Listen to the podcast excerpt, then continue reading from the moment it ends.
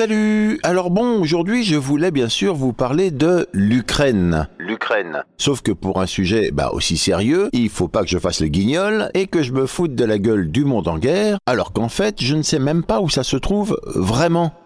L'Ukraine. L'Ukraine. En même temps, je ne sais pas non plus où se trouve Vesoul. Si demain Poutine déclare la guerre à Vesoul, il faudra aussi que je me renseigne. C'est où Vesoul? Euh, Vesoul. Bon bah tu vois Mulhouse? Non Besançon Non plus, non Bon bah Vesoul, c'est entre Mulhouse et Besançon. Ah Ok, super. Bah merci. Le truc avec cette ignorance, c'est que c'est embêtant. Ça m'empêche d'être vraiment concerné. Parce qu'à cause d'une géographie euh, plus que floue, la guerre bien réelle en Ukraine le devient également. Un peu flou, hein tu vois, on ne sait pas vraiment tout ça. Et c'est pareil pour les Ukrainiens. On ne sait pas vraiment qui c'est, Alors bon, du coup, dans un sursaut d'humanité et afin de retrouver une juste empathie avec ce peuple et ce pays, d'engager pleinement et en toute conscience nos corps et nos esprits dans un combat solidaire, ce PPP va tenter de nous aider à visualiser et connaître un peu mieux l'Ukraine et les Ukrainiens, à comprendre et assimiler que c'est bien de nous en fait, euh, qu'il s'agit, en éliminant une fois pour toutes cette histoire de géographie et d'ignorance,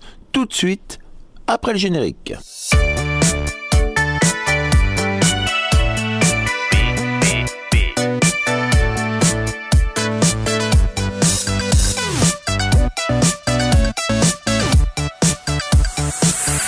L'Ukraine, c'est où À combien de kilomètres tout ça? Si on doit y aller en week-end, par exemple, alors je demande à Waze de me préparer mon petit trajet jusqu'à Kiev. Ok. Ça me marque d'abord 2056 km hein, de là où je suis, donc de Pantin, hein, métro église de Pantin, pour être précis. Ça me dit aussi que le stationnement le plus proche, bah, c'est le parking A1202. Hein, J'imagine que c'est le plus proche de la mairie euh, de Kiev. Puis après, ah, puis après, si je clique sur voir l'itinéraire, il y a un pop-up qui me dit calcul du trajet impossible. Et un deuxième pop-up bah, qui vient par-dessus et qui me dit itinéraire introuvable. On dirait que ce lieu est inaccessible. Non mais sans blague, hein c'est sans doute à cause des tanks. Waze, ils ont déjà prévu des pop-up pour s'il y a la guerre. Et le truc un peu flippant, c'est que quand les gars de Kiev qui sortent du parking A1202 là pour euh, bah, pour fuir, ils tapent métro église de Pantin euh, dans Waze, il doit y avoir les mêmes pop-up. Itinéraire introuvable. On dirait que ce lieu est inaccessible. Avec peut-être un petit supplément. On dirait que ce lieu est inaccessible pour vous. Oui, sinon, je vous l'ai promis, donc j'ai quand même trouvé où se situe exactement l'Ukraine, mais je ne suis pas sûr que ça va vous aider à visualiser. Enfin, moi, ça m'aide pas du tout. L'Ukraine est bordée au nord par la Biélorussie, au nord-est et à l'est par la Russie, au sud par la mer d'Azov, puis la mer Noire, la Moldavie et la Roumanie, au sud-ouest par la Hongrie, à l'ouest par la Slovaquie et la Pologne. Voilà, oui, oui. C'est comme pour Vesoul. Pou, pou, Poutine.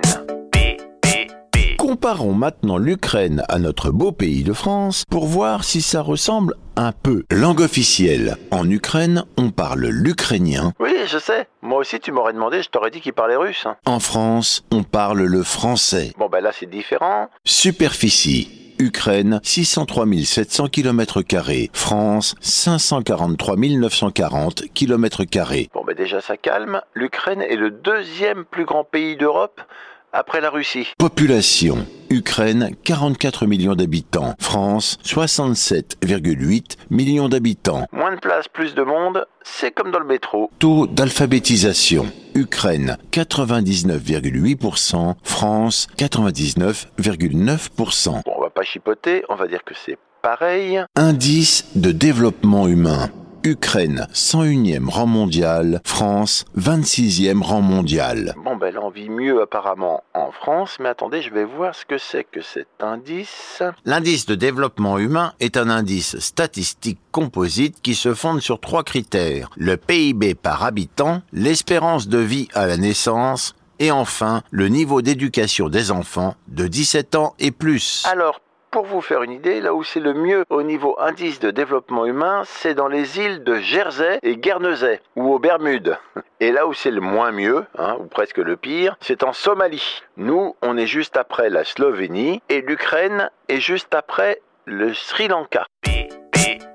Ah, un petit fun fact en forme de point commun avec l'Ukraine. La France, mes très chers compatriotes, la France a eu une reine ukrainienne. Et oui, le 19 mai 1051, à Reims, le roi Henri Ier... On n'en parle jamais du roi Henri Ier. Et on a raison. Le roi Henri Ier de France a épousé en première noces la princesse Anne de Kiev. Oui, un très beau mariage, on a dansé, chanté et mangé force borch et salaud. S-A-L-O. Ce lard fumé saupoudré d'ail, spécialité culinaire ukrainienne. Le souvenir d'Anne de Kiev, notre reine, est d'ailleurs resté très fort en Ukraine, qui lui a consacré un timbre-poste. Et les historiens de nos deux pays se disputent encore aujourd'hui pour savoir où se trouve sa tombe, probablement détruite par ces sagouins de sans-culottes pendant la Révolution française. Poutine. Passons maintenant de l'histoire de France et de ses reines à celle d'Ukraine afin d'essayer de comprendre pourquoi et à quel point l'Ukraine et la Russie sont liées. Papier, crayon et on s'accroche. Kiev, capitale de l'Ukraine, était au IXe siècle au centre du premier État slave baptisé la Russe de Kiev, fondé par une population venue de Scandinavie. Au XIe siècle, cet État, également appelé la Principauté de Kiev, était le plus grand d'Europe. Mais celui-ci s'effondre au XIIIe siècle avec l'invasion des Mongols. Au XIVe siècle, le pays morcelé se retrouve soumis aux Lituano polonais. Personne n'a envie d'être soumis aux lituano-polonais. Mais à la fin du XVIe siècle, des insurrections remettent en cause l'ordre établi par la Pologne. Les élites locales réclament l'aide de Moscou. Très, très mauvaise idée, hein Bon, c'est vrai que j'ai du recul. Très vite, la protection russe se transforme en domination russe. En 1922, le pays est partie intégrante de l'URSS et connaît alors les épisodes les plus sombres de son histoire. Une famine orchestrée par Staline en 1933, puis une occupation nazie très dure à partir de 1941. L'indépendance de l'Ukraine, à laquelle est rattachée la Crimée, n'intervient qu'en 1991 à la chute de l'URSS. Voilà. bon, ben ça c'est fait. Encore de l'histoire, mais de l'histoire de l'art. L apostrophe A R T. Le compositeur Sergei Prokofiev, Pierre et le loup. Vous connaissez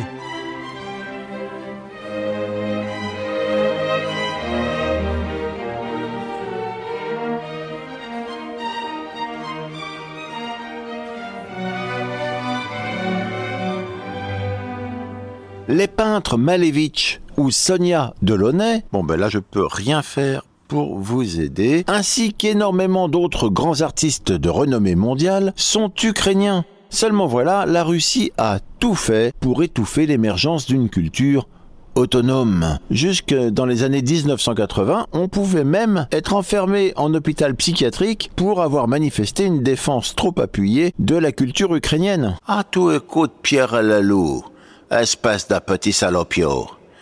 Électrochoc. Voilà, vol au-dessus d'un nid de kukushka.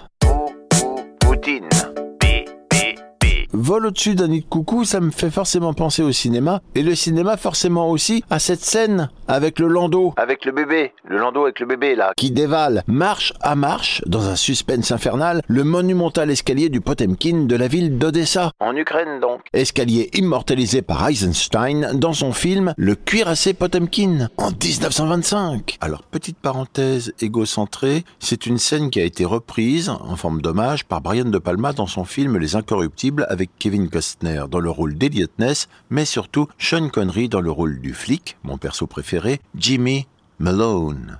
Malone. Quel beau nom, hein? Mais revenons à l'Ukraine et Odessa. Odessa, ville mythique des steppes ensoleillées baignées par la mer, a vu passer Pushkin et le poète polonais Adam Mickiewicz en exil. Odessa reste dans l'imaginaire la cité cosmopolite des lettres et du cinéma, des amours romanesques et contrariés, des bandits et des marins. Et puis là, si vous aimez les bandits et puis Odessa, regardez le film Little Odessa. Il est en intégrale sur YouTube. C'est un film de 1994 qui se passe dans le quartier des Juifs russes et ukrainiens à New York, Joshua Shapira, interprété par Tim Roth, tueur à gages, revient dans Little Odessa d'où il fut banni après avoir tué le fils du parrain local. Un chef-d'œuvre du réalisateur James Gray, lui-même d'origine ukrainienne, par son père. Et voilà, la boucle est bouclée, comme disent les coiffeurs un peu de sport ukrainien. Avec pour commencer l'entraîneur bah, mythique, là on peut le dire, de l'équipe de foot du Dynamo Kiev, Valérie Lobanovski. Huit titres de champion du RSS et deux coupes des coupes. C'est l'équivalent maintenant, je crois, de la Ligue des champions. En exclusivité pour PPP, Victor Matvienko, joueur au Dynamo dans les années 70, nous raconte. Valérie Lobanovski était un homme rondouillard, obscur et despotique, mais toujours terriblement efficace. Pour lui, euh, les footballeurs étaient des robots. On leur donne une tâche et ils doivent l'accomplir. Voilà. Merci Victor. Un autre sportif ukrainien mythique et vénéré dans le monde entier, c'est dans la catégorie athlète. Bon ben là je vous tends la perche. Sergei Boubka. À 19 ans, Sergei Boubka est champion du monde. Il va s'imposer encore pendant 14 ans. À Paris, en 1988, il est le premier à franchir la barre des 6 mètres. Et par la suite, il battra 35 records du monde. Un sportif hors norme et ukrainien qui reste aujourd'hui le seul athlète à avoir remporté six titres de champion du monde. Très bien, alors pour ceux qui aimeraient contacter Sergei pour lui serrer la louche, vous pourrez le trouver à la commission exécutive du comité international olympique. Il est également président de la commission des athlètes du CIO et vice-président de l'IAAF. Ne me demandez pas ce et comme pas de sport sans réconfort, sachez que s'il n'est pas recommandé de boire l'eau du robinet en Ukraine, non, c'est pas recommandé, d'autant que l'eau minérale est très bonne et très bon marché, les Ukrainiens brassent des bières très correctes. Comme l'Obolon Premium ou la Boskovo Blonde. Et ce sont que deux exemples. Hein. Il y en a plein d'autres. Poutine. Les Femen viennent d'Ukraine. Les Femen sont un mouvement féministe fondé à Kiev en 2008 par Anna Hutsol, Oksana Chatko et Sacha Sevchenko. Vous les avez sûrement déjà vus, les militantes de cette organisation défendent les droits des femmes et sont connues pour la provocation de leurs actions, souvent seins nus. Après la chute du mur de Berlin, il y a eu l'abolition des droits de douane, l'invasion du pays par l'économie de marché et toute l'injustice qui en découle, la douloureuse confrontation de l'Ukraine post-communiste avec les valeurs occidentales du libéralisme. L'une des conséquences est l'explosion de l'industrie du sexe, avec des Ukrainiennes complètement démunies, qui gagnent 100 à 300 euros par mois et n'ont donc ni choix ni aucune chance face à ces nouveaux prédateurs. C'est ça, le moteur de la révolte des Fémènes. Bon, bah alors on n'en sait pas beaucoup plus, mais on n'en sait pas non plus beaucoup moins sur l'Ukraine, et on a pu quand même constater que c'est un très grand pays, avec des gens dedans, beaucoup, qui partagent nos valeurs, pour la plupart, et font partie de notre culture. Alors maintenant, on ferme les yeux et on va clore ce PPP solidaire avec l'hymne national ukrainien Tchétché Neverla Ukraine. Ukraine. Neverla Ukraine. Un chant patriotique qui célèbre la force et l'héritage de l'Ukraine, honore la mémoire de ses héros nationaux, mais également raconte l'histoire d'un pays divisé entre deux empires. Je vous en lis un extrait. Ni la gloire, ni la liberté de l'Ukraine ne sont mortes. La chance nous sourira encore, jeunes frères. Nos ennemis périront comme la rosée au soleil, et nous aussi, frères, allons gouverner dans notre pays. Pour notre liberté, nous donnerons nos âmes et nos corps, et prouverons, frères, que nous sommes la nation des Cosaques. Voilà, bon, il bah, n'y a pas le sang impur qui abreuve les sillons, mais on sent bien quand même que ces gens-là, nos frères, comme ils le chantent, ne vont pas se laisser envahir sans rien faire et nous non plus, J'espère. Bien, bon maintenant après la guerre, je vais vous foutre la paix et on se retrouve la semaine prochaine dans PPP. PPP, pourquoi? Bah parce que personne ne peut lire, écouter ou voir tous les trucs de dingue qu'on trouve sur Internet. Allez, salut